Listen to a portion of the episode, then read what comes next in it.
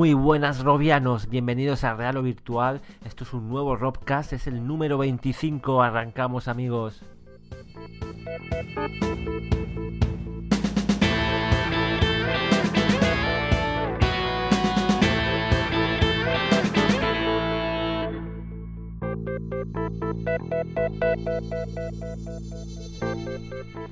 Y después de unas semanas intensas, esa tormenta que ha generado la, GDC, eh, volvemos un poquito a la calma. Muy buenas, Ramón, ¿qué tal? Muy buenas, Alejandro, muy buenas, Robianos. Pues sí, ha pasado la GDC, ya volvemos un poco a la rutina, pero bueno, eso no quita que, que no sigan saliendo cosas interesantes y que vete a saber lo que va a pasar de aquí a unos meses, cuando empiecen a llegar esos prototipos, esas unidades de desarrollo de HTC Vive. Y y bueno, también ha habido noticias interesantes por parte de Oculus, que han confirmado la doble pantalla y también que utilizan lentes Fresnel. Y nada, y en la charla de hoy yo creo que va a ser una charla muy interesante porque contamos con Alfonso del Cerro, eh, creador de Megaton Rainfall, que está actualmente en desarrollo, un juego que tendrá soporte para realidad virtual. Y bueno, Alfonso ha estado en la GDC ha probado HTC Vive, ha probado Crescent Bay, ha probado Virtuis Omni. Y bueno, aparte de hablar de, Megaton Rainfall, pues nos contará sus impresiones, de las cuales, vamos, tengo muchas ganas de escuchar qué le ha parecido HTC eh, Vive.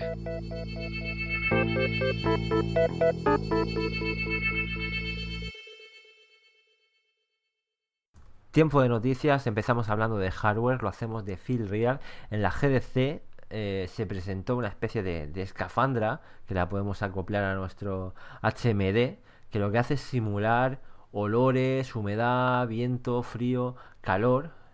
¿Y cómo lo hace? Lleva una especie de, cartuchos que genera siete ambientes, en concreto un océano, una jungla, fuego, hierba, pólvora, eh, flores, metal. Y bueno, esto no hace otra cosa más que ayudar a, la inmersión que, todos buscamos. Para ello lleva pues ventiladores, lleva motores de vibración y mm. yo qué sé, habrá, que probarlo, yo creo que... Sí, sí, pero son, son 250 dólares ahora mismo el kit de desarrollo, que en teoría se enviaría este mismo verano. Eh, tiene intención de sacar una campaña de Kickstarter pues para abril o así. Y bueno, en principio, como has dicho, para cualquier HMD, incluso Gear VR. Pero yo no sé, tiene que ser peso pluma, ¿no? Porque si le añades esto también al HMD, más peso todavía. Y bueno, y la sensación de calor con el HMD puesto y todo.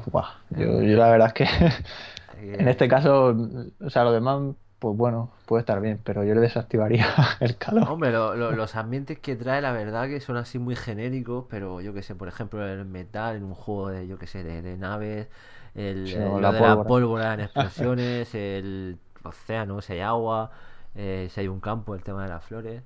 no sé. Eh, yo que sé, yo me gustaría probarlo. Sí, no, eh, hay que ver, porque así de primera parece raro.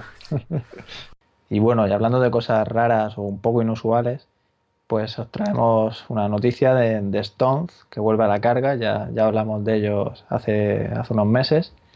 Y bueno, en este caso ya han lanzado su campaña Kickstarter y se trata de un andador.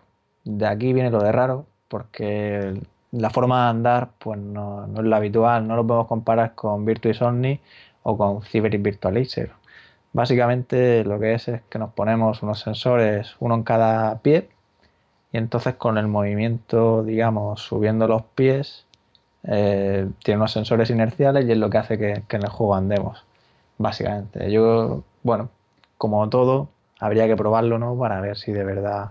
Un par de podómetros y los mueves ahí, que lo puedes hacer sentado o de pie, pero la verdad es un poco extraño, sí.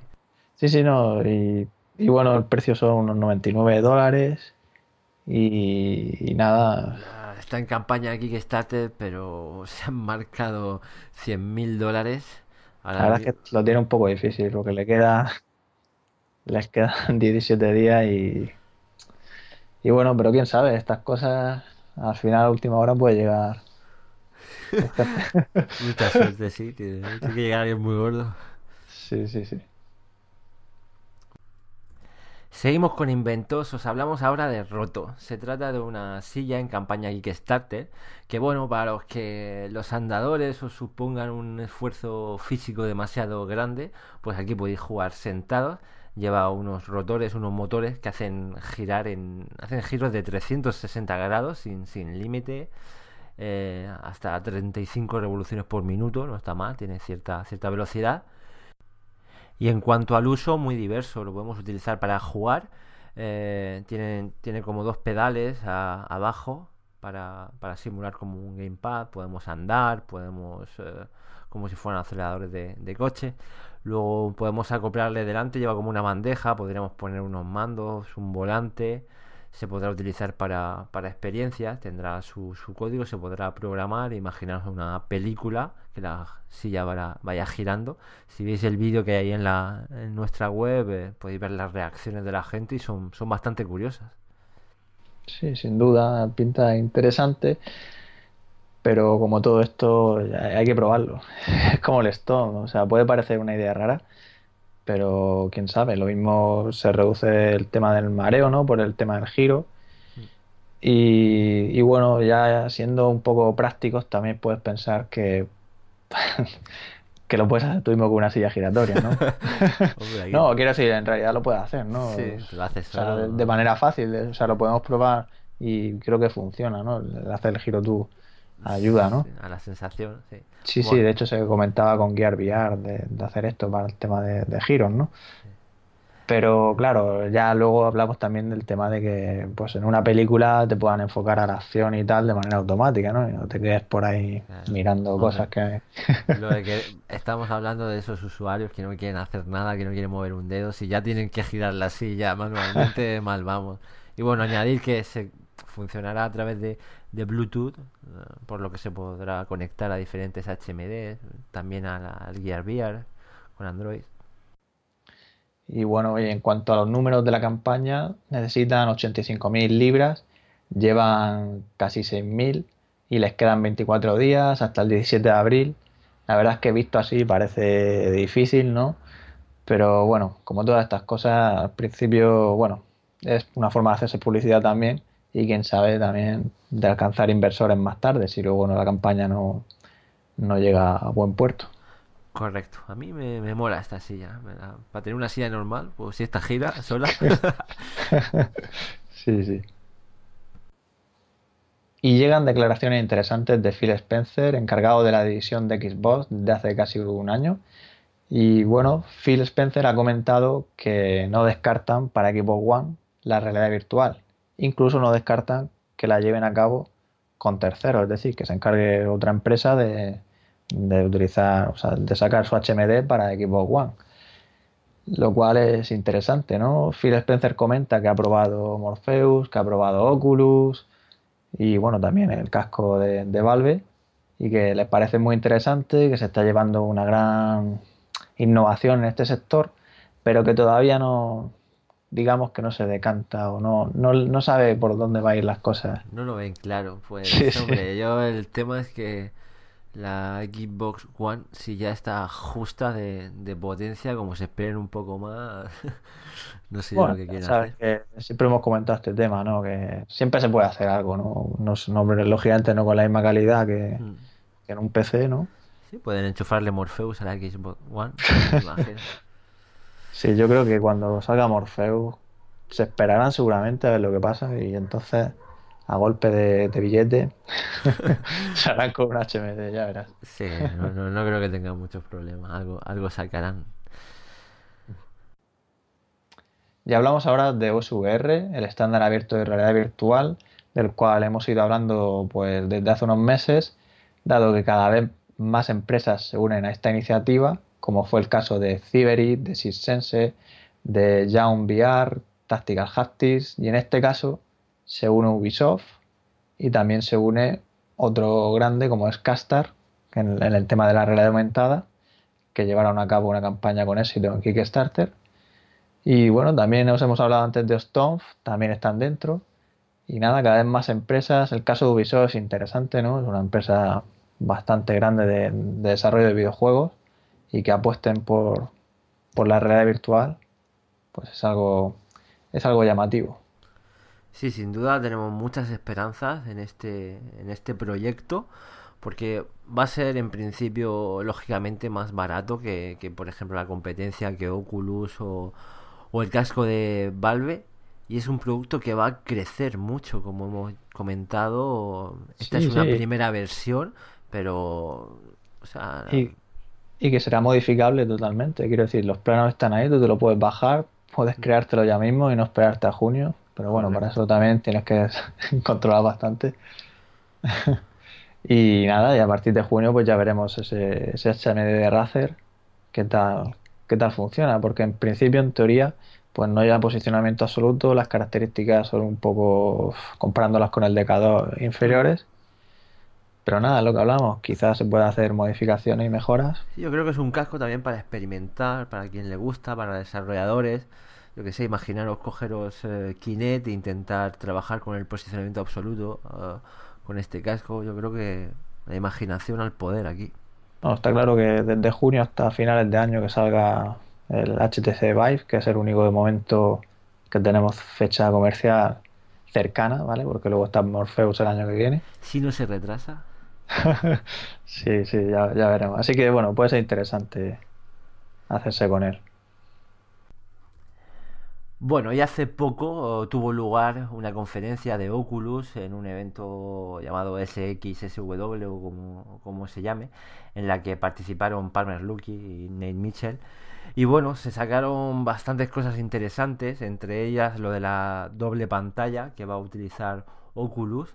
Eh, parece ser que no, no, es una cosa que han hecho ahora de repente por el, por el tema de, de Valve, sino que estaba ya pensado hace, hace un año. También han confirmado que utilizarán eh, lentes Fresnel, que bueno, ahí sí que han corregido un poco su, su error, a, pesar de que al principio decían que no utilizarían este tipo de, de lentes, han comentado que la, la, realidad virtual evoluciona y que, y que han optado por, por utilizar este, este tipo de, de lentes. Eh. Otro punto importante es que no se tratará de una plataforma cerrada, eh, sobre Facebook o el Oculus eh, Store, sino que en principio estará abierto y podremos instalar aplicaciones en otros sistemas operativos, seguramente también a, través de Steam. Así que eso es una, una buena noticia, esa confirmación oficial. Sí, sin duda. Yo, a ver, no, no me parece mal el tema de doble pantalla o de, o de las lentes Fresnel. Aquí lo que importa es la experiencia y si eso es la mejor forma de conseguirlo, pues adelante. Pero sí que es verdad que parece, da la sensación de que el CV1 se aleja de este año. Es que yo creo que como mucho quizá lo que consigamos este año sea una fecha de salida, pero ya para finales, ¿no?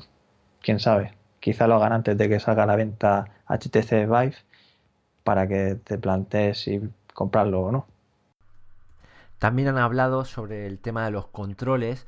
Eh, no han dicho gran cosa, pero sí que han afirmado algunas cosas, como que será imposible tener un, controlador estándar para la realidad virtual debido a, la, variedad de, juegos o de experiencias que podemos encontrar. No es lo mismo jugar a un simulador eh, de vuelo que a un juego de conducción, que jugar a un arcade.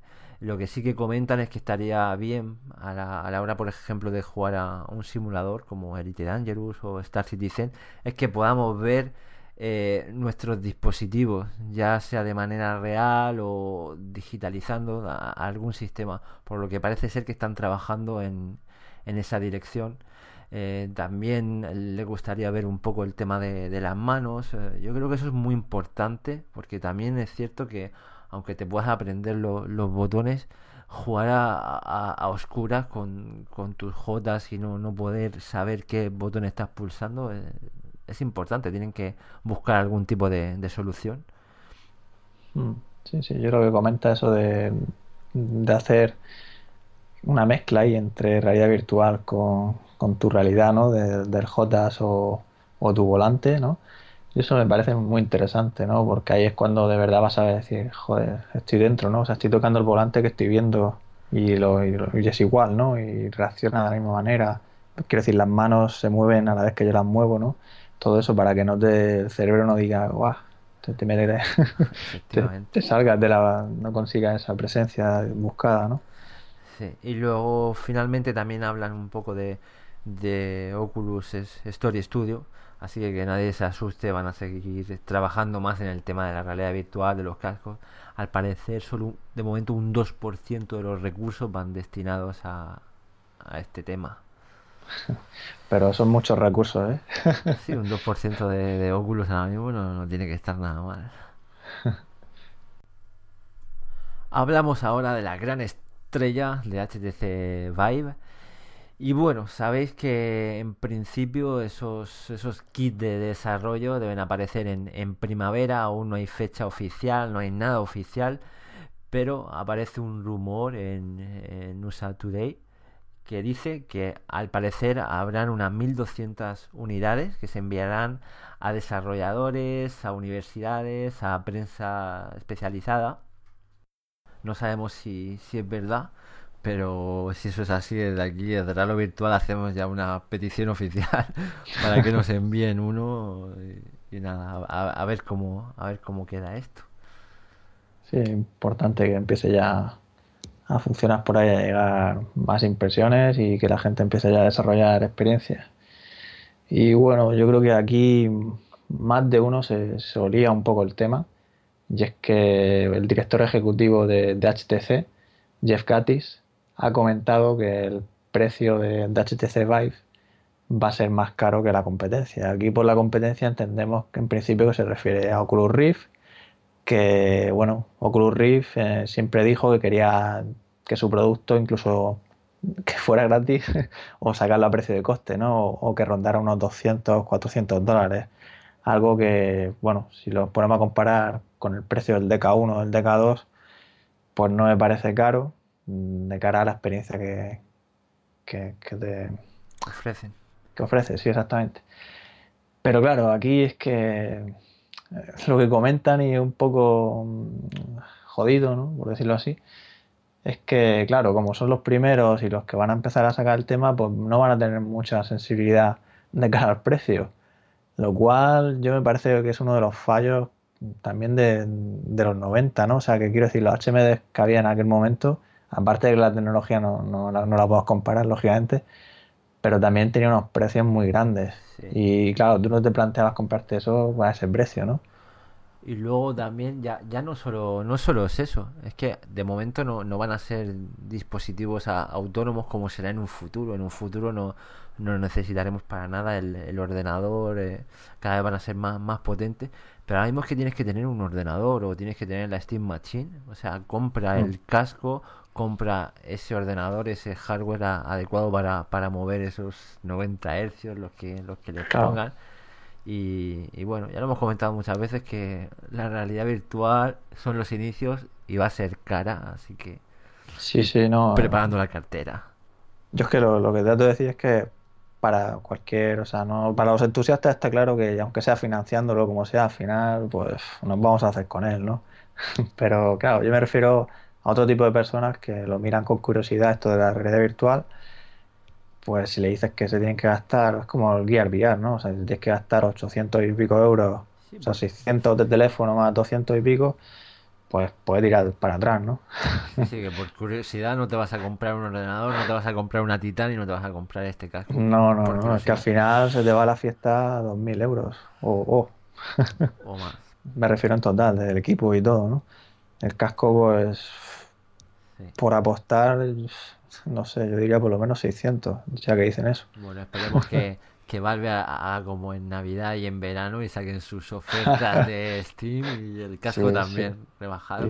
todo, todo. Que por cierto, me he metido hoy en Steam y ya, ya están anunciando ahí su, su mando que, saldrá en principio en, en noviembre de, de, este año.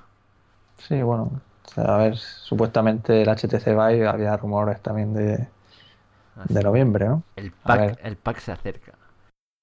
Toca ya tiempo de hablar de software y de videojuegos. Empezamos con nuestros amigos de Valve, que ahora ya son amigos otra vez de, Oculus, y es que han actualizado el Steam eh, VR al SDK 044 de, de Oculus, así que son, son buenas noticias, vuelven las conversaciones, vuelve el diálogo. Sí, y además esta nueva versión añade soporte para los controladores de realidad virtual de Valve, Lighthouse, y también incluye una aplicación llamada Hello VR, que es el Hola Mundo de realidad virtual. Es una especie de sala con cubos en la que podemos movernos y utilizar el posicionamiento absoluto. Y bueno, lo interesante es que sigue funcionando con, Oculus Rift.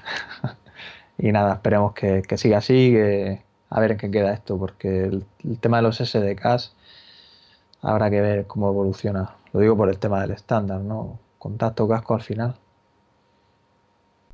Y ya comentamos hace tiempo lo de los vídeos de 360 grados en YouTube y ya lo han activado, así que los poseedores de un, de un HMD, de un Carboard, del VR, del Gear VR, ya podéis experimentar con no hay muchos vídeos aún, pero ya se dejan ya se dejan ver en, en YouTube, así que podéis probar ahí el Red Bull Racing F, F1. Increíble.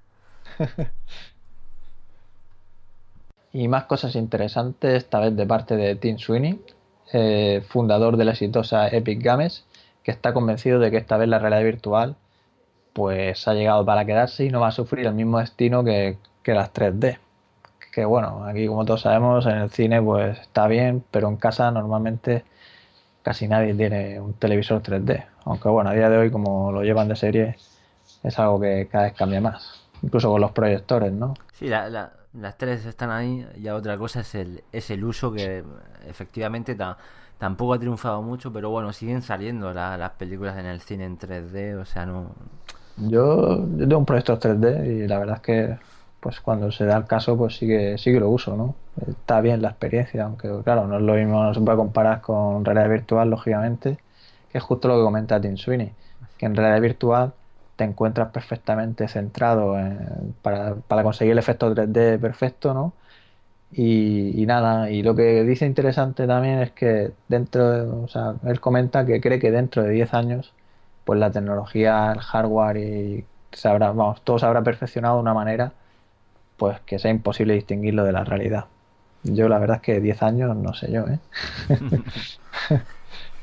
Pero bueno, será el punto de si es real o virtual. Repasamos ahora la actualidad de los videojuegos. Empezamos hablando de un clásico de 1995. Nada más y menos que Descent, ese juegazo de, naves. Ese juego tan divertido que tenía multiplayer que revolucionó esa libertad de 360 grados. Y bueno, ahora de la mano de Eric Peterson, expresidente de, de producción de Star Citizen y que lleva haciendo videojuegos desde los años 80, lanzan una nueva aventura, se trata de la precuela, sucede antes que todo lo que ocurrió en Descent. Así que nada, con un Real Engine 4 promete gran diversión con modos cooperativos, multiplayer. Así que nada, el juego está en campaña aquí en Starter y será compatible para Oculus Rift y, Gear VR. Así que estaremos muy atentos de, este juegazo, de este clásico. Sin duda Descent, un gran clásico de los 90, que fíjate por dónde fue uno de los juegos que tuvo soporte para la realidad, la realidad virtual de entonces, ¿no? Por ejemplo, era compatible con el UFX1 de Forte. Que bueno, lógicamente la experiencia de aquel entonces no, es la de ahora. Así. Sí, pero tendría, tendría que tener su punto, la verdad. Sí, sí, aparte también estaba Quake, Doom, todos, unos, todos los clásicos. Y hablando de, números, la campaña pues mm, se, se necesitan 600.000 dólares una cifra un tanto alta. Eh, le quedan 18 días, llevan casi la mitad, 262.000. Y bueno, eh, tienen tiempo ¿no? para, para llevarlo. Si llevan ya la mitad, todo es posible.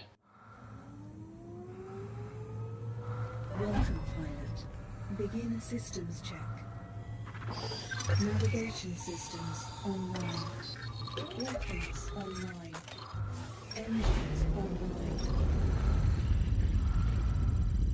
Magnetic catapult initialized. Hold on tight, we're ready to deploy. Launching in three, two, one.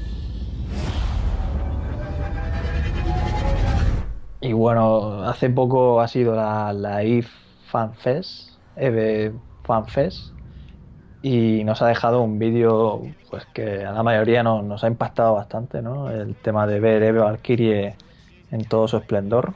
funcionando ahí en, en un gameplay.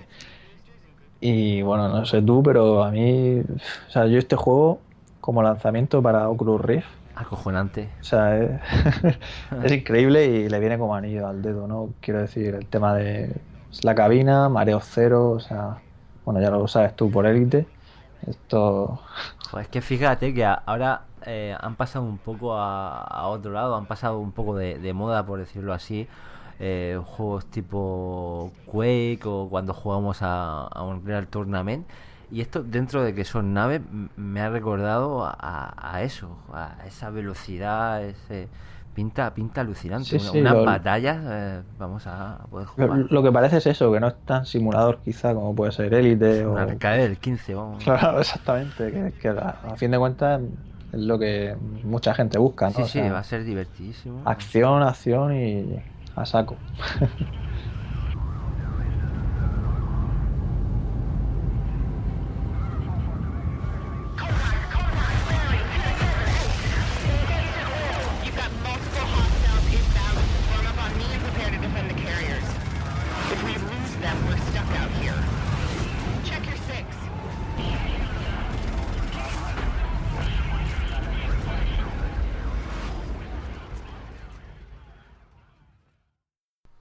Muy bien, y para finalizar un poco las noticias, ahora hablamos de nosotros, hablamos de real o virtual, y es que hemos lanzado ya la, la versión móvil que os facilitará bastante la vida, espero que estéis contentos y poco a poco seguimos trabajando para mejorar.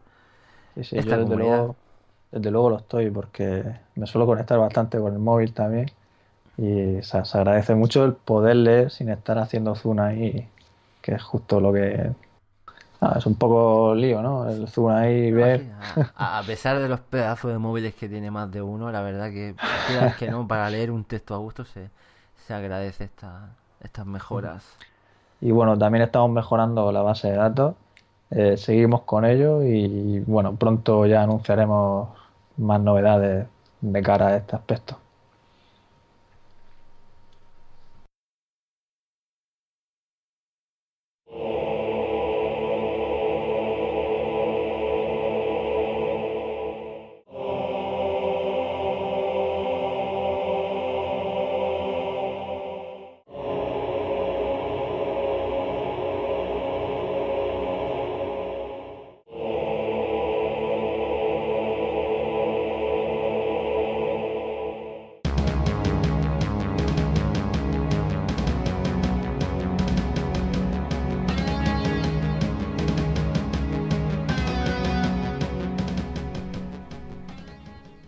Empezamos ya nuestro tiempo de, de tertulia y como hemos adelantado al inicio del programa, hoy contamos con un gran invitado, Alfonso del Cerro, que es creador de un gran juego indie que está en fase de, de desarrollo, Megaton Rainfall, y que además ha podido estar en la GDC, por lo que la charla será aún más interesante si cabe. Y bueno, sin más preámbulos, lo saludamos ya, lo tenemos por aquí. ¿Qué tal, Alfonso? Muy buenas. Hola, buenas tardes, ¿qué tal? Bien, encantado de tenerte por aquí. Hola. Muy Rafa. bien, muy buenas, muy buenas. Pues bueno, ya sabéis lo que voy a preguntar, que es la pregunta clásica, y es pues nada más y menos que de dónde vino, de dónde surgió ese interés por, por la realidad virtual, ¿no? Porque Megaton Rainfall va a tener soporte para realidad virtual y cuál fue pues el primer dispositivo, el primer casco de realidad virtual que, que pudiste probar. Bueno, pues eh, la primera vez que probé la realidad virtual fue en, el Oculus DK1. Básicamente, pues bueno, yo trabajaba antes en, una empresa en Madrid, que se llama FX Interactive, y uno de mis compañeros, Mario, eh, pues eh, se había comprado el, el, el Development Kit 1 de Oculus Rift para hacer sus demos y demás. Un día se lo llevó a la oficina y claro, ahí pues armó un revuelo, todos quisimos probarlo. Y a mí, pues, eh, me encantó. O sea, tuve una sensación muy chula. Lo que menos me gustó, evidentemente, en el DK1 fue la baja resolución que tenía, pero, pero bueno, probé diferentes demos, eh, la montaña rusa, el, el Titans of Space, este, las demos clásicas, Sí. el buceo.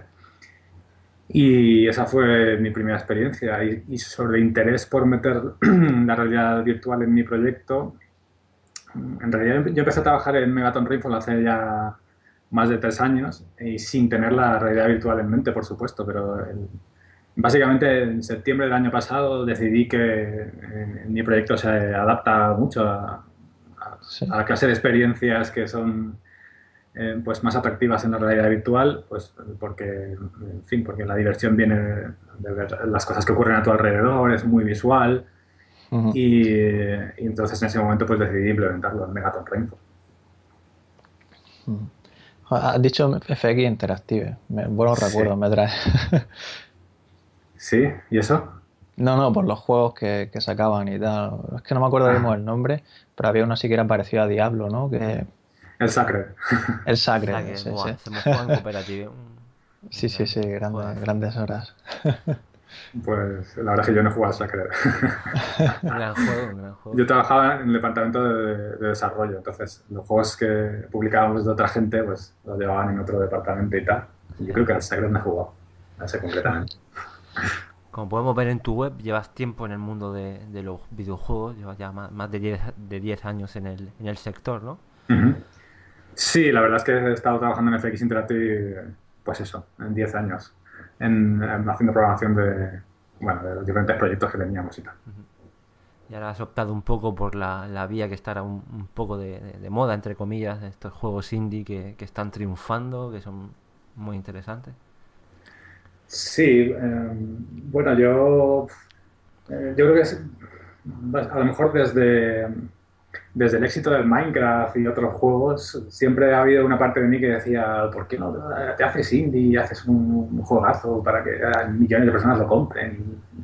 Y te haces multimillonario, etcétera, etcétera. el objetivo Pero, pero nunca, nunca me atreví a, a- a intentarlo, a dejar la empresa, hasta que, bueno, pues se juntaron otras circunstancias, la empresa ya no iba tan bien, en, en fin. El caso es que el año pasado ya me decidí a este proyecto que lo había empezado, ya digo, hace tres años, en mi tiempo libre, me decidí a dejar la empresa y a terminarlo, a ponerme full time con ello. De hecho, ahora mismo ya llevo un año entero trabajando a tiempo completo en Megaton Rainfall y lo voy a terminar cueste lo que cueste. Y desde el momento la verdad es que estoy contento porque, eh, bueno, lo he estado enseñando desde hace relativamente poco, pero eh, pues tengo mucho, mucho feedback positivo. También en el GDC y mis amigos, no. etcétera.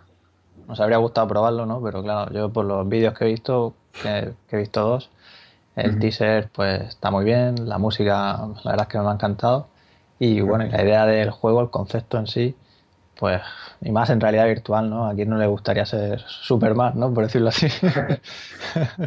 Sí, todo el mundo compara el juego un poco con, con un simulador de Superman. Mucha gente hace el comentario de, oh, Megaton Rainfall es el, el- el juego como tendrían que haber sido todos los juegos de Superman, que por alguna razón históricamente no han sido muy, muy buenos como otros Sí. juegos de superhéroes. Y, y sí, la verdad es que, que le pega mucho a la realidad virtual. Yo es que así de primeras combina elementos que me encantan, como el tema de, de los extraterrestres, ¿no? Y Sí. bueno, el tema de los superhéroes, ¿no? Pues, yo- Sí, es un poco superhéroe contra alienígenas. El- en, en Megaton Rifle tú controlas un superhéroe que, bueno, pues puedes volar eh, a una velocidad absolutamente enorme, tienes un poder de destrucción masiva increíble y tienes que defender el mundo de una invasión de, bueno, pues de extraterrestres, de platillos volantes y demás. Y la gracia del juego está en que tienes tanto poder de destrucción que cada vez que fallas un disparo, mm, pues puedes cargarte eh, Media ciudad, sin ¿eh? querer, pues sí, media ciudad, edificios, rascacielos que se derrumban, etcétera. La, la verdad que, sí, que es impresionante el, el sistema que, que haces de, de destrucción de, de edificios. Haces in- un poco hincapié ahí en, la, en tu web. eh, ¿nos, puedes teaser, con- sí. sí, ¿Nos puedes contar un poco de, de este sistema, cómo, cómo lo hace? Pues la verdad es que en- todo lo relacionado con renderizar la ciudad, una ciudad pues con una escala enorme y destruir edificios es algo que me ha llevado muchísimos meses. Eh, son millones de detalles y pues no sabría dónde empezar, la verdad. Básicamente todos los edificios de la ciudad se pueden destruir. Eh, cuando destruyes un edificio, pues eh, los edificios no tienen una animación prefijada, sino que la destrucción es procedural. Yo le, le quito al edificio pues un volumen de forma más o menos esférica cercana a la explosión, de forma que siempre queda, todas las explosiones son diferentes y dependiendo de dónde le des al edificio se derrumba por un lado o por otro si le destruyes la azotea, por ejemplo, pues normalmente pues, pelas el edificio por arriba, pero no pasa nada, no se derrumba. Si disparas a la base se pueden derrumbar. Impresionante. sí. Y, y, bueno, los alienígenas hacen cosas. Yo es que quería llevar la destrucción a límites que no se han visto en otro videojuego antes. Quería pues edificios cortados por la mitad, arrancados de cuajo, lanzados por ahí. En fin, cuando vas avanzando en el juego van ocurriendo cosas que dices, Dios. Qué bueno, qué bueno. ¿Y qué modo? Bueno, yo diría que es Unity, no sé si me equivoco, pero Te sí, equivocas. estoy- me equivoco, ¿ves? Mira. ¿Y qué motor Eh, utilizas? Mm, Vamos a ver, yo mm, estoy usando parte del motor que teníamos en FX. Tengo licencia para usarlo y demás. Y como después de 10 años soy, o sea, yo soy programador de motor de toda la vida. Me encantan todos los temas de render y eso. Y Unity no me gusta mucho porque me parece que los juegos que he jugado hechos con Unity en mi portátil pues no tienen un rendimiento como a mí me gusta y yo sabía que en este juego pues quería pues recrear ciudades enormes con miles de edificios en pantalla, miles de vehículos, de peatones, miles de objetos y no quería usar Unity para, para hacer el juego porque me parecía que no iba a ir lo suficientemente fluido.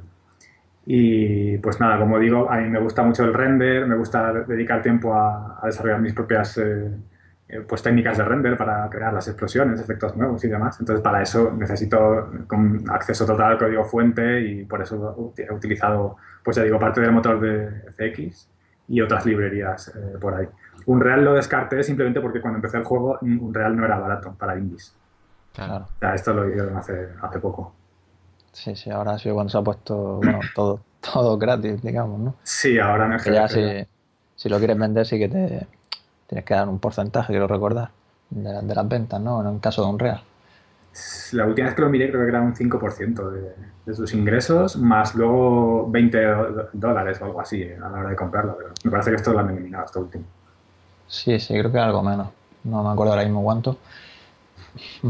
Bueno, la verdad que es un- una, una apuesta bastante valiente también descartando estos dos, estos dos motores que están ahora tan de moda, que están ofreciendo muchas herramientas para el tema de, de la realidad virtual. Y la verdad que juegas Sí. ahí con muchísimos polígonos. Y respecto a la realidad virtual, que Sí. no, no tienes, no tienes problemas porque tendrán menos, menos herramientas que como puede ser en el caso de Unity o, o Unreal. ¿Cómo lo llevas ese tema?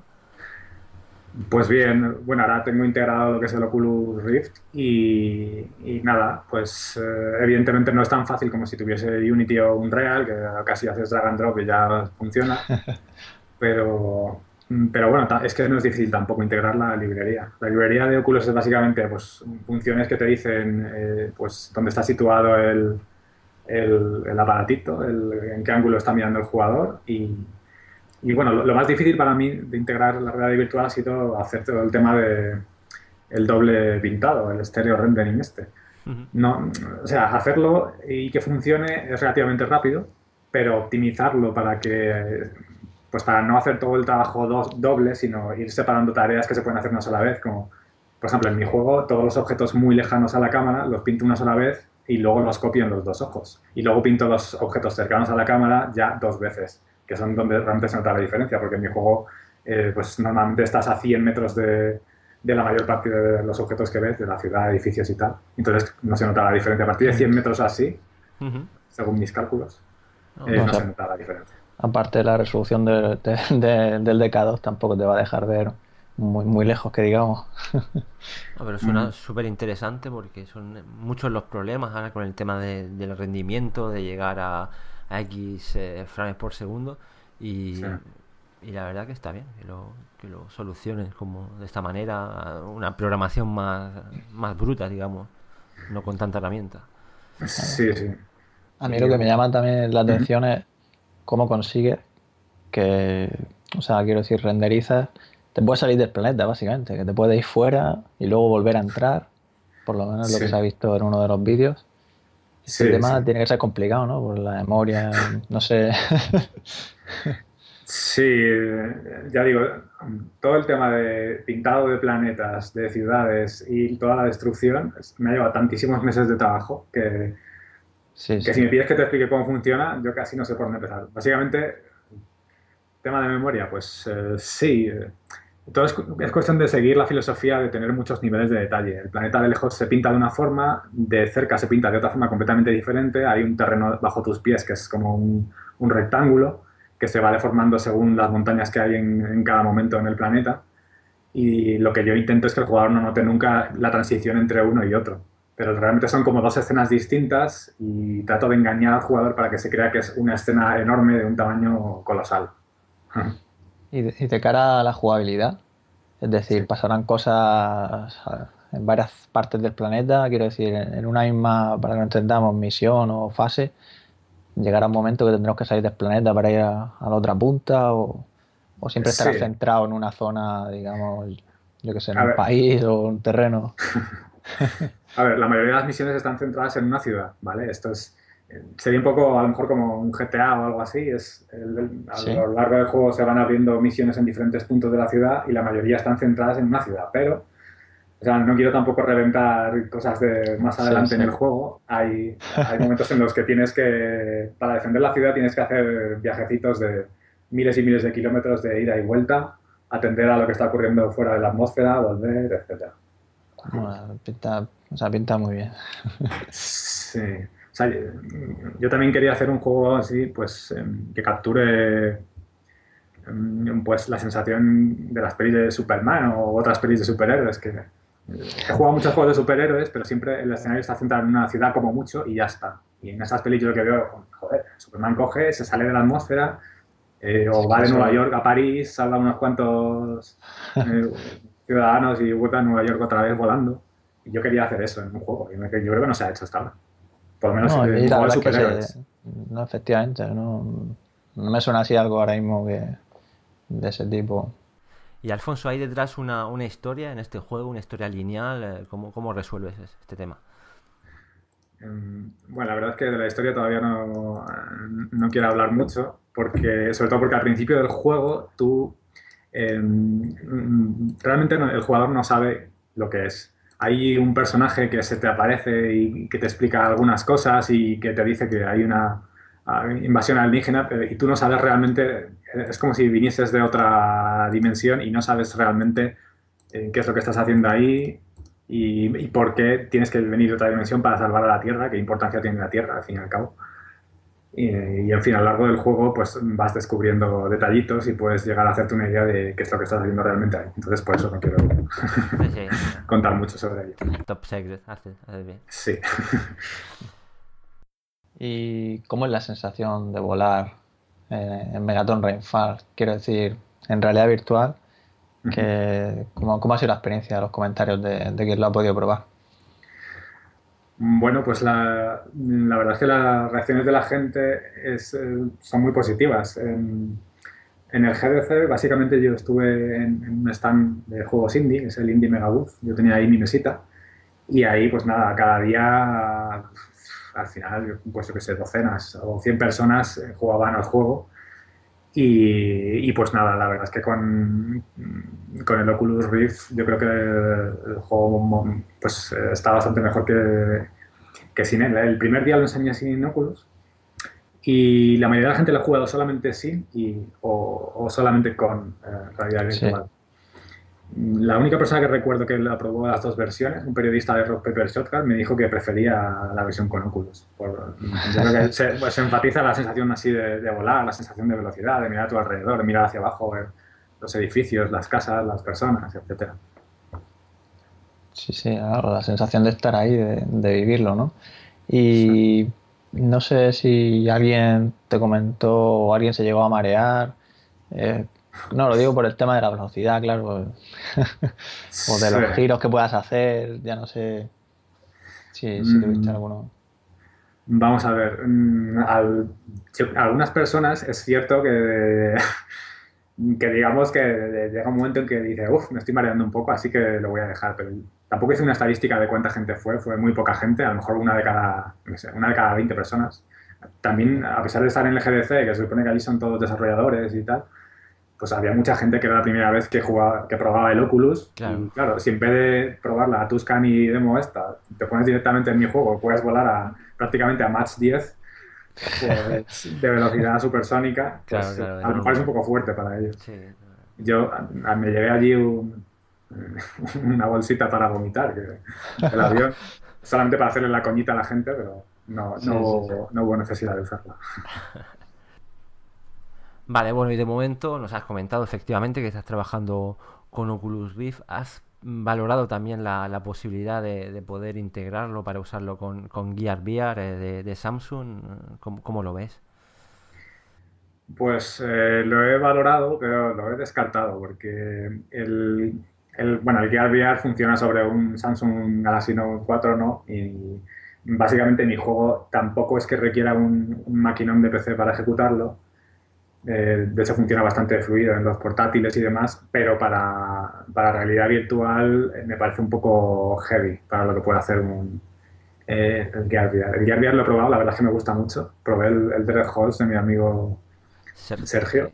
Y, y- y me gusta mucho, sobre todo el tema de que no, no necesites tener un cable a ninguna parte, puedes estar jugando de pie, moverte alrededor, sobre todo girar sobre ti mismo para no tener que usar tanto, bueno, pues Sí. el ratón, el joystick derecho y tal, eso es lo que más me gustó. Y- pero ya digo, mi juego creo que requiere un hardware un poco más potente. Vamos, podría sacarlo en VR si me dedico varios meses a trabajar en, en la conversión, pero, Ma- pero de momento más no. adelante. más adelante sí, Vale. quizá. Muy bien. Pues yo creo que vamos a hablar ahora ya un poco de la, de la GDC, que has tenido el privilegio, la suerte, no sabemos cómo calificarlo para nosotros, de, de- de asistir y, y bueno, has podido probar los, los últimos dispositivos. Si te parece, empezamos hablando de, del que más interesa un poco a la gente, de, de este famoso HTC Vive de, de, de Valve. Ujú. Y bueno, básicamente que nos comentes un poco qué, qué te ha parecido así a, a voz de pronto este, este. A mí, en dos palabras, diría que me ha parecido impresionante, como diría Wicker, pero también demasiado aparatoso. ¿Sí? Sí. Dicho lo cual, o sea, mi experiencia fue alucinante. Desde que entré en la, en- en la habitación de Valve y, y el tipo este me empezó a explicar que sí, que hay dos láseres en la habitación oscilando y calculando los reflejos en el, en el cacharro y, y demás. Yo pensé que estaba, no sé, que me había transportado al futuro. Parece una tecnología de ciencia ficción. Pero luego pensándolo bien, dije, bueno, yo no sé si la gente realmente tiene tanto espacio, desde luego en España por, por lo menos, cuánta gente se va a comprar este aparato que requiere pues, 5x5 metros para poder jugar a los juegos y, y la instalación de- del, del cacharro en sí mismo, el, el- el PC tan potente que requiere. Pero lo, lo- tú, lo, tú lo has entendido como... Porque, o sea, lo que nosotros creemos que será una opción de, de jugar efectivamente en tu habitación de, de X metros cuadrados, 5 metros cu- cuadrados. Sí, Pero yo creo que, que este casco lo que quiere, lo que hará es ofrecer esta, este tipo de experiencias que son, digamos, heavy para la realidad virtual. sí. Y imagino que tendrá otro tipo de experiencias sentado en el que no necesitamos tanto espacio, pero ya que tenga esa, esa posibilidad de momento es lo que lo Sí, llama la atención. llama la Sí, atención es- respecto a, a Es, Oculus. es la gran innovación, sí. A ver, todas las demos que probé allí, que, bueno, la, la demostración duró pues a lo mejor un cuarto de hora o algo así, fueron varias demos y todas ellas eh, se centraban en el tema este de un escenario de más o menos 25 metros cuadrados donde tú podías caminar de un lado para otro viendo cosas. Ajá. Había, eh, bueno, pues el- empieza el tema en, en una especie de escenario virtual donde cuando te acercas a una baldosa, la baldosa se mueve, luego pasan a otra que estás en, en un barco hundido, estás en la cubierta de un barco hundido viendo dos peces alrededor y, y una ballena al fondo y tal, el tío te dice... eh, se- camina, camina, o sea, el tío te está animando continuamente para que Sí. te muevas y compruebes la, la Sí, sí. innovación, que es lo que ellos ofrecen y Oculus no. Y luego el- otra demo que recuerdo que estaba muy chula era, bueno, también era mucho más interactiva que las demos que, que probé en el Crescent Bay, porque como el HTC Vive este incluye dos mandos para, bueno, pues para las manos, sensores de movimiento y tal, pues había una demo que era de cocinar. Estás en una cocina, te van sabiendo los ingredientes que tienes que coger del armario, dejarlos en otro sitio y demás. Masterchef. Todo para- Sí, Masterchef virtual. Y además, pues, eh, motor de física, tal, coger las ollas, romper el huevo. El huevo, curiosamente, no se podía cascar contra la mesa, sino que tenías que... Mira, no me acuerdo lo que hice. Creo que se me cayó una al suelo y se rompió. En fin. El- pero, en general, las demos eh, también usaban los mandos estos para, bueno, pues para distanciarse un poco de lo que Oculus ofrece y ofrecer una, pues una experiencia más interactiva. Había otra demo también interactiva que era de, de pintar en 3D. Tú estabas en la habitación que empezaba vacía y podías eh, pintar, eh, pero en medio del aire. O sea, imagínate que, que pintas, pero la pinta se queda flotando en el aire y puedes hacer figuras, círculos, cuadrados. Hubo un momento que decidí escribir mi nombre y escribí mi nombre ahí en medio del aire. Y además podías cambiar el color de la tinta que reducía y tal. Y, eh, estaba chulo lo que hacían con, con la interactividad de los mandos.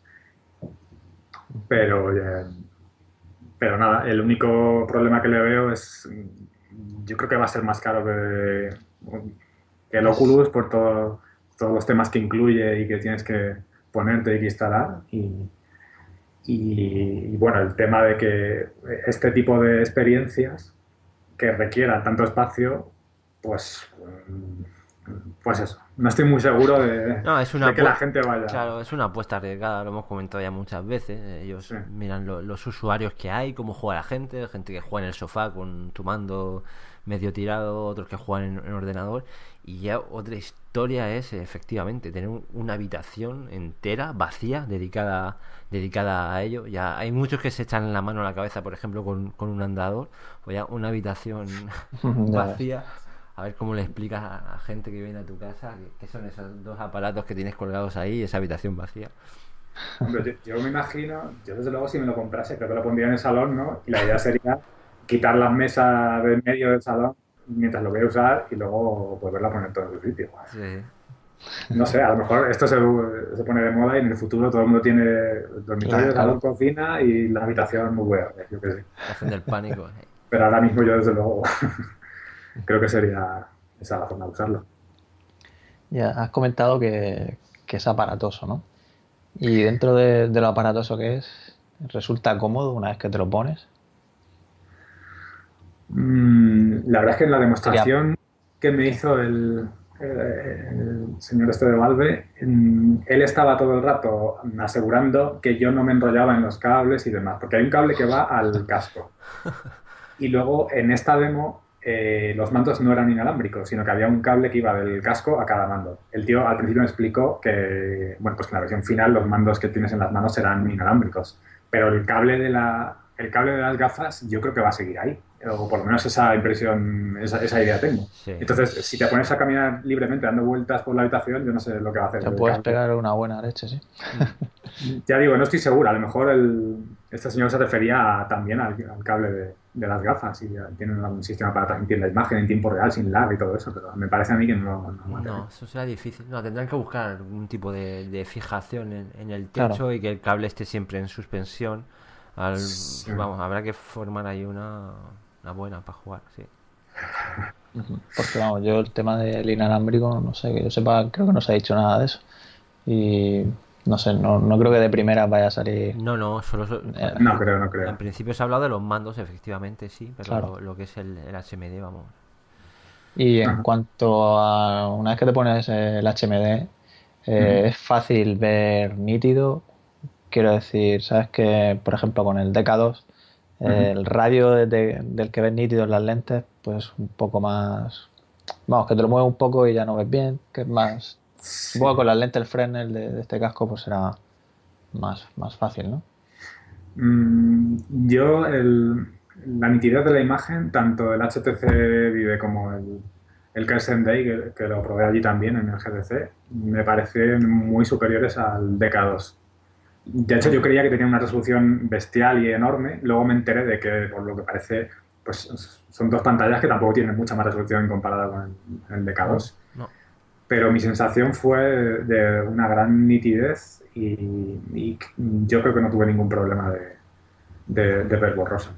¿Sabes lo que pasa también? Que como he trabajado mucho con el DK2, a lo mejor hay movimientos que yo hago inconscientemente y que ya no me doy cuenta de si los hago o no los hago. ¿Sabes? A, a lo mejor lo ajusté y no me acuerdo de que lo ajusté, pero ya digo, no recuerdo ver borroso en ningún momento, ni con el DK2, ni con el, perdón, ni con el Vive, ni con el Crescent Bay. El efecto rejilla en el caso de, de- del HTC de, de Valve, eh, menor, ¿no? Sí, sí, mucho menor, mucho menor. Ya digo, no sé si es por la resolución, Sí. O por las lentes, tal vez. por las lentes. Ya digo, a mí me pareció que la imagen era mucho más nítida que el DK2, mucho más. ¿Y el tema del FOV? ¿Notaste diferencia con el de K2? Mm, no te puedo decir, no lo sé. Hombre, lo Yo- yo creo que eso... Yo creo que más o menos igual, si no, a lo mejor habría notado más la diferencia. O sea, de ver más por los laterales o algo así. Sí, Pero claro, no, no, no recuerdo especialmente. Claro, Así si no recuerdo especialmente, yo creo que más o menos sería similar, ¿no? Y claro, estás ahí viendo la experiencia, tampoco a lo mejor te pones a fijarte, se te va la cabeza con, con la experiencia. claro. Además, sí, además si, si tengo que cocinar o hacer un test rápidamente, porque las demos tenían tiempo límite, si no lo, te- lo terminas en tres minutos, pasa automáticamente a la siguiente demo, porque no puedes estar ahí jugando Claro, claro, sí. todo el día. Estabas más Con pendiente lo cual, de, la, pues, de la estaba- cocina que del fuego. Estaba más pendiente de que no se me quemase la cocina. que-. ¿Y has podido probar el Sense S10, los, los mandos estos inalámbricos, que son como el Razer Hydra? No, no se pudo. No, era, era simplemente por, por compararlos con los del HTC Vive, por si nos podías comentar. No, no- bueno, los mandos inalámbricos de las manos, bueno, inalámbricos en la versión final, Sí, sí. eh, mm, funcionaban muy, muy bien, la verdad. De hecho, recuerdo expresamente que en un momento dado dije, bueno, voy a ver cuánta precisión tiene el sensor de movimiento Sí. este, y me puse a hacer un movimiento así en plan como aplaudir, o sea, mover las manos rápidamente de un lado para otro, y mi sensación fue que no había absolutamente ningún lag y que todo lo que hacían mis manos lo hacía los mandos a la vez. O sea, me pareció precisión absoluta. Vamos, Eh, que, que en conjunto el- iba, iba genial, ¿no? O sea, quiero decir, preciso. Preciso. Mm, Tuve una mala experiencia momentánea que fue que eh, mm, yo creo que hubo algún, en algún momento hubo un- algún artefacto de estos de, de captura de movimiento. Porque esto al fin y al cabo es como un sistema de captura de movimiento, ¿no? Cuando hacen captura de movimiento con actores para crear las animaciones de los videojuegos, a veces aparecen vibraciones raras y la gente, bueno, de hecho hay animadores que se dedican profesionalmente a corregir vibraciones de, la- de las capturas de movimiento. Entonces, noté un par de veces eso con la vista. Luego le pregunté a mi amigo Sergio, que fue con él al GDC y tal, y él dice que no notó eso en ningún momento. Yo hubo un momento, o sea, estamos hablando de en un cuarto de hora, a lo mejor en dos segundos, ¿vale? Pero estoy casi completamente seguro de que um, de vez en cuando hay problemillas de captura de movimiento con, con la visión. O sea, el, el tema de los láser estos que, que haya por el. O sea, los que se cuelgan en el techo, que se ve que no. Que sí, a lo mejor momentáneamente los tapé o, o- o vete a saber. O sea, pero ya digo, fue una cosa mínima, a lo mejor uno o dos segundos en, en toda la demostración que duró un cuarto de hora.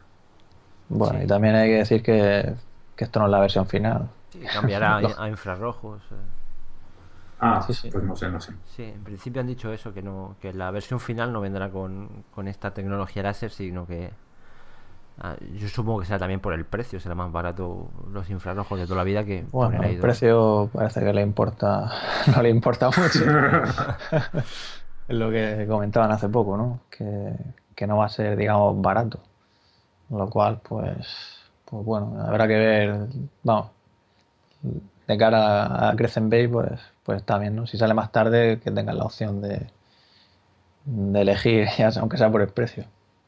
Y nada, por lo que dices del espacio y tal, habrá que ver. Yo creo que- Y... Sí. Sí, sí, no, di- dime.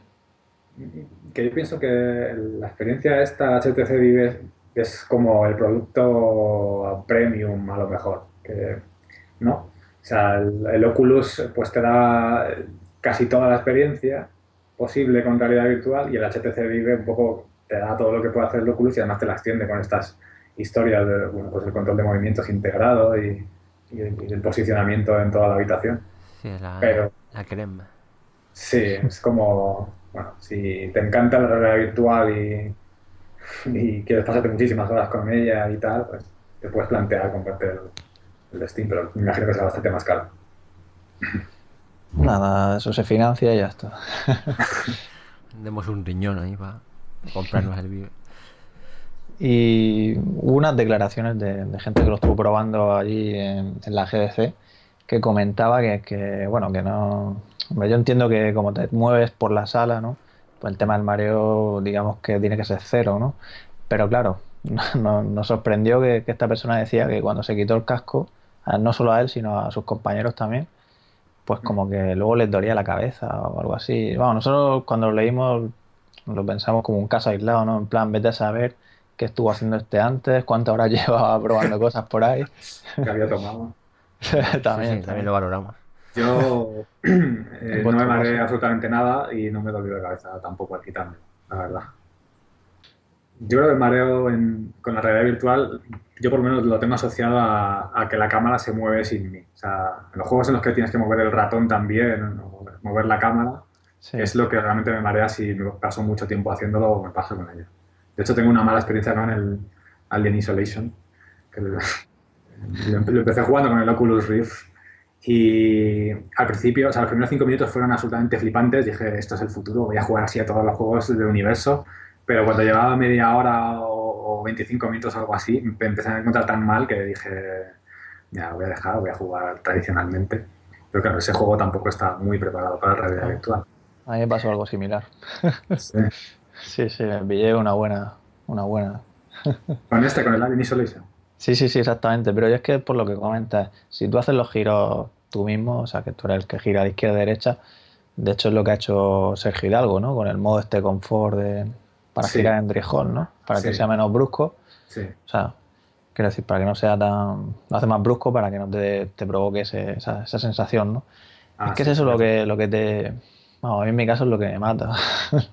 Sí, además el Alien Isolation yo, yo recuerdo que el juego tiene una especie de animación que cuando caminas hacia adelante o corres hay una especie de vaivén de la cámara que te puede quedar más o menos bien cuando juegas en, en la pantalla, pero en- con el Oculus es que te mata porque tienes la sensación de que el mundo se mueve y tú no y, y Sí, el, sí, sí. cerebro se da cuenta de que algo no va bien y Sí, sí. empieza a activar los mecanismos de te has envenenado, vomita. Es lo desagradable en cuanto que ya entras entre raíles o, o te apliquen algún filtro, alguna cosa que efectivamente queda muy bien en la pantalla, pero en, en Oculus todo eso sobra. Eso es. Sí, sí, sí.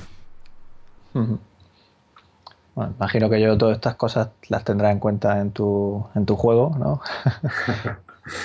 La verdad es que en, en mi juego tengo un par de dilemas sobre cómo implementar la realidad virtual y últimamente, de de hecho, he cambiado completamente el control con la realidad virtual desde la versión que llevé al GDC.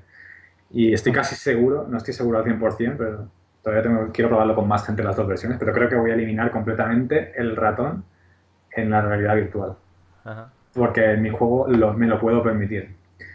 Como, como en mi juego, o sea, no estás entre pasillos y tal, sino que el escenario es muy abierto y además puedes volar a toda velocidad. Pues si de pronto ves un marciano a la derecha, no tienes que estar girando para mirar al marciano, sino que puedes volar a toda velocidad hasta tenerlo delante de ti. No, no es necesario usar el ratón para girar la cámara. Y estoy haciendo pruebas con ello y es posible que lo deje así en la versión final. Muy bien. Y bueno, vol- volviendo a, a los dispositivos y tal, has comentado que, que probaste Crescent Bay. Eh, ¿qué nos puedes decir de...? bueno, lógicamente, primero, ¿qué te pareció Crescent Bay viéndolo así, digamos, desde el DK2 a Crescent Bay? Eh, pues me parece una mejora visual enorme. La sensación que tienes en el DK2 es que le falta resolución, ves los píxeles por todos lados sin esforzarte mucho. Y en el Crescent Bay era, pues, pues era muchísimo más nítido. Además, creo que tiene más frecuencia de refresco, aparte de más resolución, aunque no sé qué resolución tiene. No sé si sigue siendo Top Secret. Y luego, además, Sí. No, no, es que quiero decir que hace poco hicieron que, que llevaba dos pantallas y lo de lentes Fresnel, Fresnel, pero quiero recordar que no se dijo la resolución. Tampoco me acuerdo ahora mismo, pero diría que no. Bueno, la, la mejora visual con respecto al, al DK2 es enorme del Crescent Bay. Y luego, además es que las demos que te ponían estaban muy, muy curradas visualmente. O sea, se nota que tienen infinito dinero desde que les compró Facebook y que pueden hacer cosas, eh, vamos. Bueno, me comentaron también que hay, hay dos demos diferentes que enseñaron en el GDC. Y no sé, supongo que por azar o lo que sea, le ponían alguna gente una y otra gente otra. A mí me pusieron una que acababa en, en una batalla urbana en cámara súper lenta. No sé si la habéis visto o suena. Pues bueno, sí, es- sonar no suena. es, es- pues nada, estás en una ciudad, en, en medio de una batalla urbana donde y está todo en, en cámara súper lenta. Ves las balas moviéndose a tu alrededor, ves los escombros de las explosiones pasando a un lado y a otro de la vista, las chispas, el fuego, el humo, etcétera. Está hecha con el motor de Unreal y, y o sea, esa demo fue o sea, flipante, lo más alucinante que he visto visualmente en realidad virtual nunca. Y, y todas las demos anteriores a esa, porque también la demostración en total duraba un cuarto de hora a lo mejor. Y eran varias demos, de un par de minutos cada una o tres. Todas las demos que vi allí son mejores que todo lo que había visto antes en el DK2, yo creo, Ya una tras otra.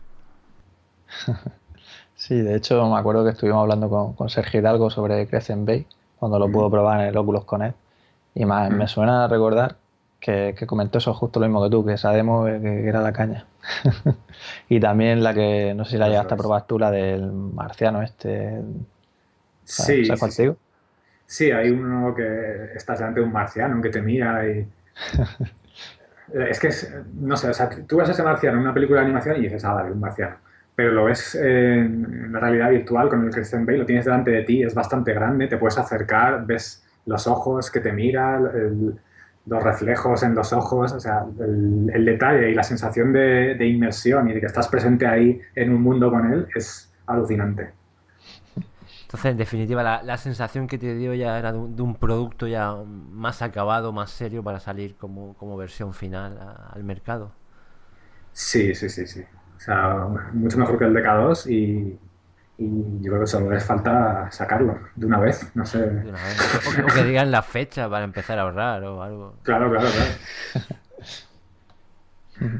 Y en cuanto a Project Morpheus, ¿lo, lo probaste? El Morpheus no lo pude probar. La verdad es que eh, fu- fuimos Sergio y yo el primer día que se abrió la expo allí en el GDC al stand de Sony para ver si había que apuntarse o qué, pero ya estaban dados todos los pases. No sabemos a qué clase de, qué clase de VIP tienes que ser para poder probarlo. Bueno, eso nos recuerda a nosotros. Sí. Tuvimos algún imprevisto así en la Gamescom también. Pecamos de. Tuvimos suerte al final, lo probamos, pero Sí, sí. vaya tela. Pues Sí, no, sí. no, no he probado Morpheus. ¿Has podido, de todas, no, no lo has probado nunca? O, eh, porque allí Mm. creo que tenían la, ver- la nueva versión de, de 120 Hz. Sí, estaban enseñando la nueva versión, Sí. y, pero no, no lo he probado nunca, ni esta versión ni la antigua. Eh, sí que vi la presentación de Sony en, en una de las charlas, Ajá. explicando ahí todos los modos gráficos y, y enseñando demos allí, pero, pero, o sea, no probando el aparato, sino enseñando Sí. imágenes de lo que habían estado haciendo. digamos. Hablando de. O sea, el, el Morpheus mm, tiene una cosa que es maravillosa y es, yo creo, y es que todo el mundo tiene el mismo hardware. La PlayStation 4 es igual para todo el mundo, entonces todos los problemas de compatibilidad, de este juego requiere esta tarjeta, no requiere esta tarjeta y tal, en realidad virtual a lo mejor son incluso más importantes, porque, o sea, tradicionalmente tú puedes jugar a cualquier juego casi, y si te va un poco lento, pues no pasa nada. En la realidad virtual, si te va un poco lento, empiezas a marearte, empiezas a ver vibración de la imagen y, y demás. Y todo esto... en-. Los- Sí, sí, lo comenta es el, el mundo de las consolas, básicamente. ¿no? Siempre Que- será la, la ventaja. De, de todas maneras, aquí va- van a tener que, que medir muchísimo más, porque ya se ha visto. O sea, yo me acuerdo cuando en la, en la Xbox, en la 360, me acuerdo que me compré GTA, el último, el 5. Yo no sé si tú has tenido la, la oportunidad de probarlo, pero va a pedazos. O sea, eso en realidad virtual no, no te lo puedes permitir. Yo he visto varios shooters en, ya en Xbox que van muy justos. Sí. Eh, aquí no, aquí tendrán que medir eh, los juegos, tendrán que ser otro tipo de, de experiencia, porque no, no, no te puedes permitir eso, vas a marear a la gente, va- vas a perder toda Claro. la, la inmersión, no- tendrán que...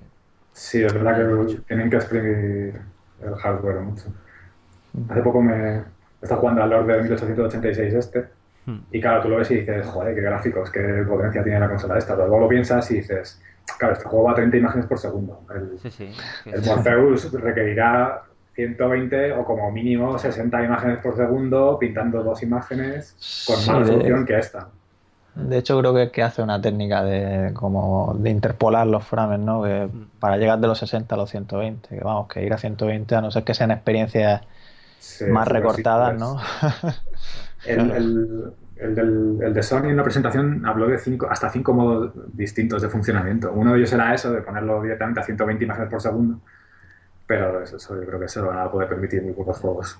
Y el, el que más gen- el que más gente usará probablemente sea el de pintar 60 imágenes por segundo y el propio cacharro parece ser que tiene un hardware específico que te hace la reproyección según el movimiento de la cámara para que convertir 60 imágenes por segundo en 120. Claro. Luego, Sí.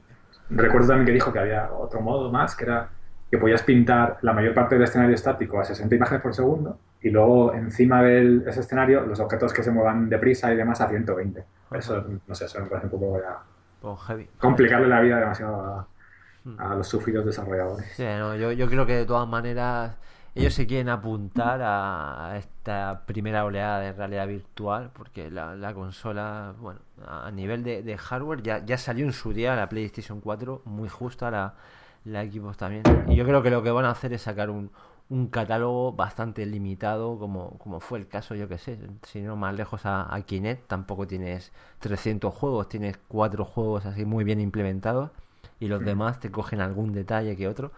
Y aquí yo creo que pasará igual, tendrán un pequeño catálogo de un juego, yo que sé, de tenis, otro juego de no sé qué, y, y ya está.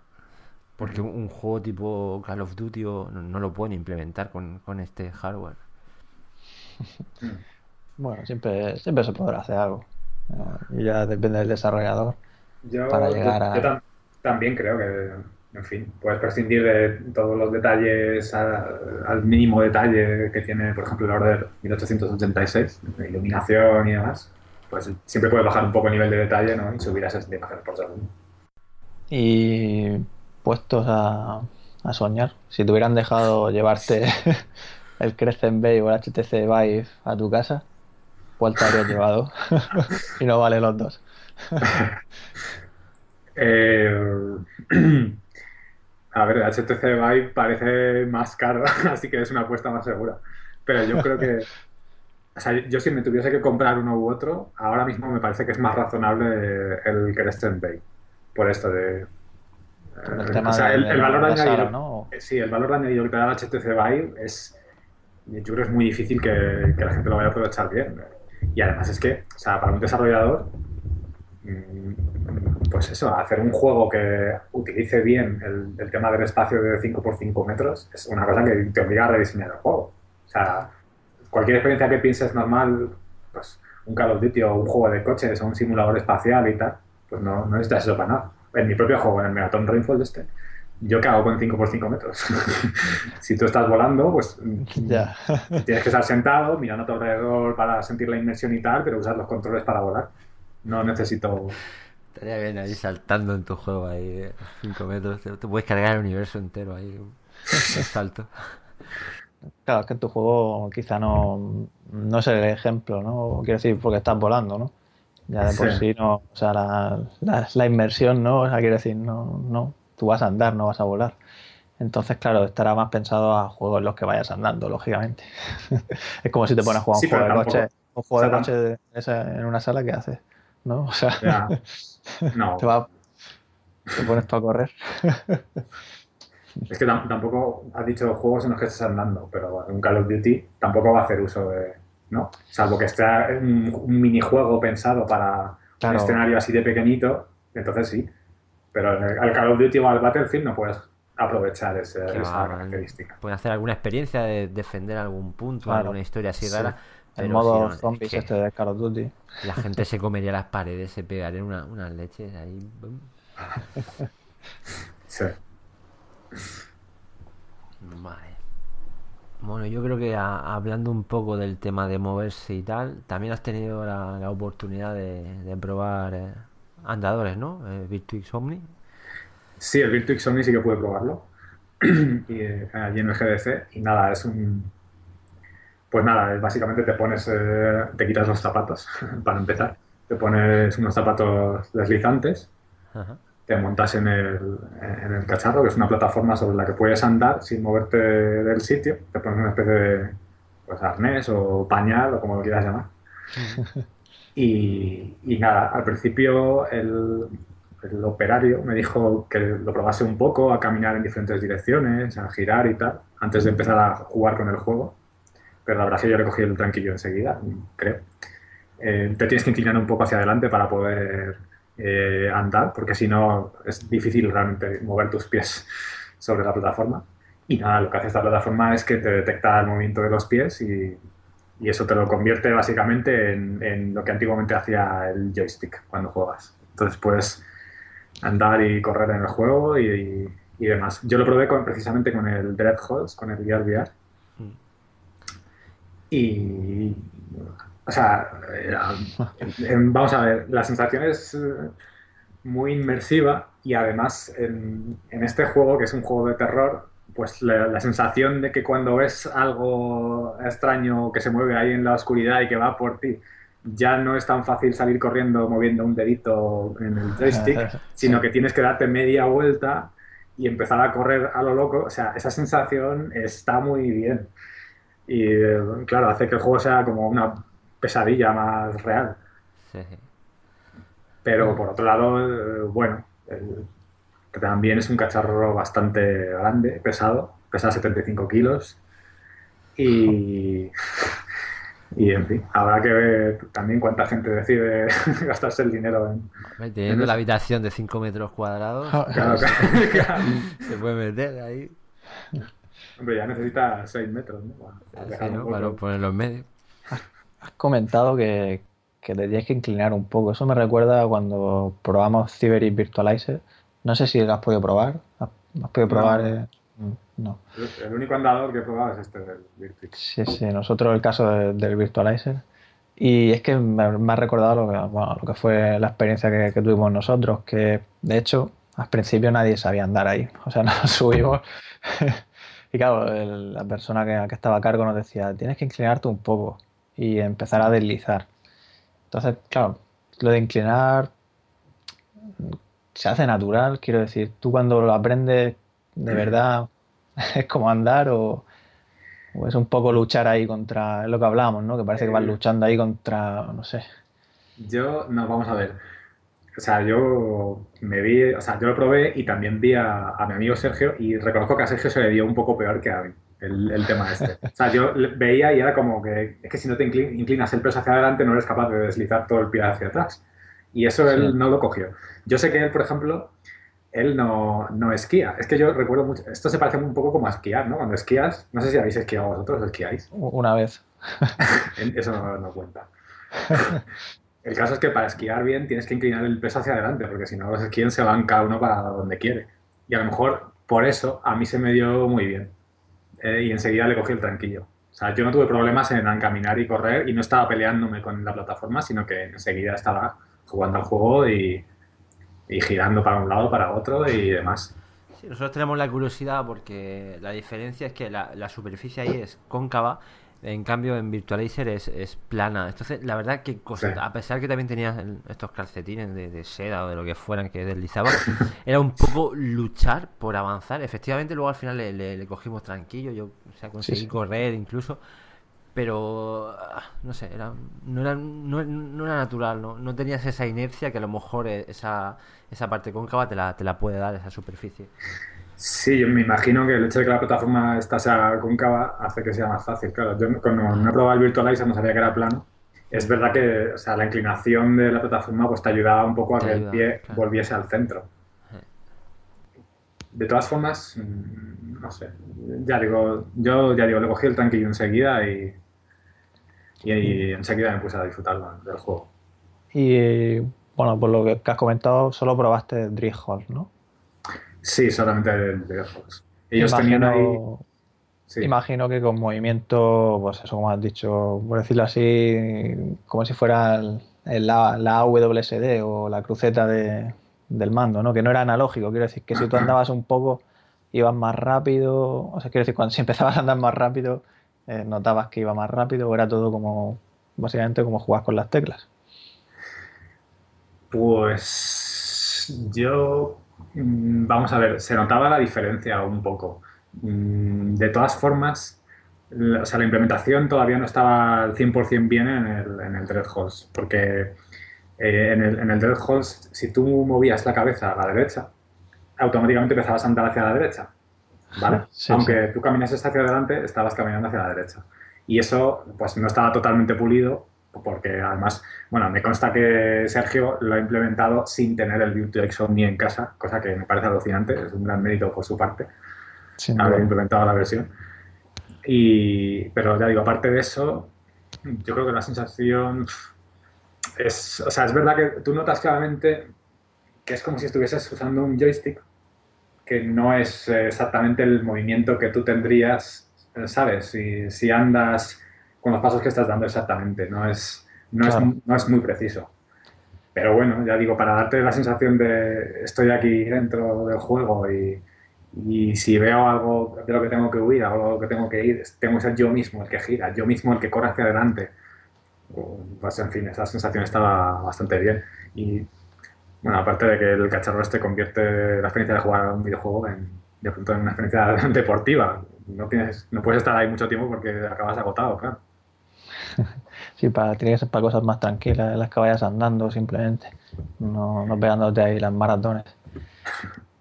Pero bueno, yo, yo esto te lo decía porque Virtu y Sony está desarrollando pues ellos mismos con su propio API eh, un, un juego que se llama TrauVR que bueno, que es para sacarle partido y mostrar efectivamente pues cómo es ese movimiento más analógico, no emular solo, digamos, para que nos entendamos el, el teclado, ¿no? O el pad, la cruceta, ¿no? O sea, adelante, atrás y tal.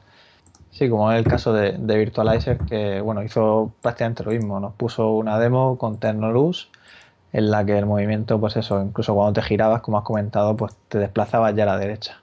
Entonces, para mí, por la sensación que me da, por lo que me cuentas, yo creo que los dos andadores van un poco a la par, ¿eh? Lógicamente tendríamos que probar Virtu y Sony y tú probar Virtualizer, pero así por lo que estamos hablando, me da la sensación de que, de que son muy similares. Sí, o sea, a mí me dio la impresión de que era un producto un poco en desarrollo. O sea, yo creo que pueden trabajar más en el tema. El hecho de que lo hayan enseñado en el GDC, que por cierto no lo han enseñado, realmente no era para el público. O sea, no, tú llegabas allí, querías probarlo y no había ni una cola ni, ni nada donde apuntarse porque no, realmente no lo estaban enseñando a- más que a, a VIPs. Lo que pasa es que como Sí, soy amigo del creador del juego, con el que lo estaban Hombre, faltaría más. me colaron un poco. Doy gracias a, Ser- a Sergio desde aquí por colarme. Y, pero eso, el hecho de que lo hayan enseñado con un juego que tampoco estaba tan. eh, la integración no estaba muy bien implementada. El, el programador que lo ha hecho no tenía el kit de desarrollo en casa ni nada por el estilo, sino que estaban a base de mails. Oye, pues he implementado esto. No, ahora haz que se mueva más a la derecha. Ah, vale, espera, te mando otra versión. Yo creo que estaba, es, es un poco en, en- en pañales el tema todavía. Sí, sí, a falta ver si envían ya por fin esas unidades de- para los que apoyaron la campaña de, de Kickstarter y tal, y empieza ya a moverse porque, bueno, ya se supone que es la unidad final, la verdad. O sea, no sé. Se supone que es la que van a enviar ya a las personas que, que apoyaron la campaña. Así que, bueno, se supone que, que no es la experiencia tal, por lo que te decía de- del API, ¿no? Y de- del software. Así que esperemos que, que mejore. Y bueno, y volviendo a, a Megaton Rainfall, te, te voy a preguntar, pues, no sé si tienes pensado, imagino que, que es difícil, ¿no? Una fecha de salida, pero no sé si barajas algo. Bueno, yo a todo el mundo le digo que, a ver, el juego está bastante avanzado. De hecho, ahora mismo puedes jugar el juego prácticamente de principio a fin. eh, y lo que estoy dedicándome es a pulir todos los detalles gráficos, a corregir todos los bugs, todas las posibilidades. Y, pero aún así el proceso de pulido es eh, muy lento, son millones de detalles, es un escenario enorme, etcétera. Entonces, yo barajo como fechas posibles eh, a final de año o principios del año que viene. Pero ya digo, eh, no tengo prisa tampoco, mm, tengo ahorros y puedo estar más tiempo si hace falta. Lo que quiero hacer es eh, acabarlo bien, que esté perfectamente pulido, 100%, y no decepcionar a nadie, porque ya digo, el juego ha desatado eh, comentarios muy positivos de mucha gente y ahora eh, tengo un poco más presión de la que tenía antes por no decepcionar a toda esa gente. Y en cuanto a las plataformas, claro, ahora mismo es un poco difícil, ¿no? Porque todo está en desarrollo, pero imagino que, que si haces para Oculus Rift, quizás te plantees también el caso de HTC Vive.